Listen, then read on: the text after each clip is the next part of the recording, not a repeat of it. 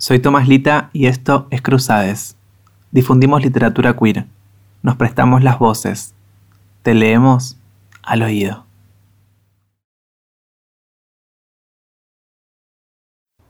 En este episodio, Frank O'Hara por Vero Stewart. Tomar una Coca-Cola con vos.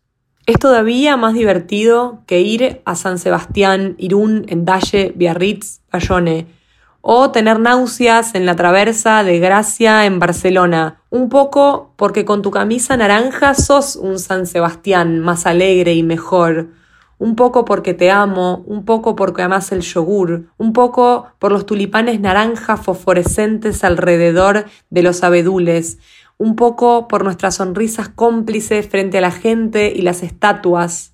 Cuando estoy con vos es difícil creer que pueda existir algo tan quieto, tan solemne, tan horriblemente definitivo como una estatua, mientras ahí enfrente, bajo la cálida luz neoyorquina de las cuatro en punto, vamos y venimos a la deriva, entre nosotros como un árbol que respira por los anteojos. Y parece que no hay ni una cara en la muestra de retrato, solo pintura. De golpe te preguntás por qué carajo los hicieron, te miro a vos.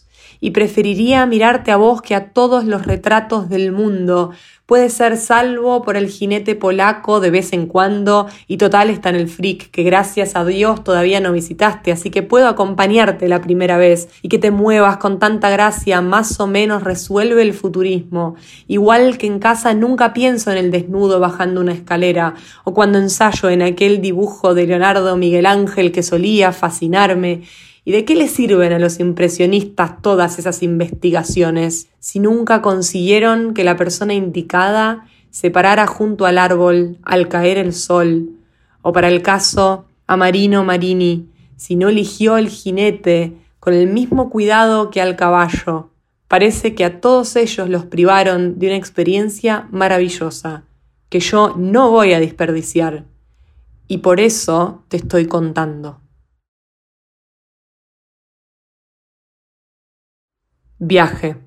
A veces sé que te amo más que a todo el resto que beso. Suena raro, pero es verdad y no saltaría tan rápido de un tipo al otro si no hubieras derribado a todos como bolos cuando pasaste rugiendo por mi cama. Yo trato todo el tiempo de adelantarme para alcanzarte en la próxima estación o señal de parada, pero sos caprichoso con el horario y siempre te vas volando justo cuando me asomo desde el taxi y con mi aliento busco alcanzar tu nuca. Autobiografía literaria. Cuando era niño jugaba solo en un rincón del patio de la escuela sin nadie. Odiaba las muñecas y odiaba los juegos. Los animales no me querían y los pájaros se iban volando. Si alguien me buscaba, me escondía detrás de un árbol y gritaba Soy un huérfano. Y acá estoy, el corazón de la belleza, escribiendo estos poemas. ¿Quién lo diría?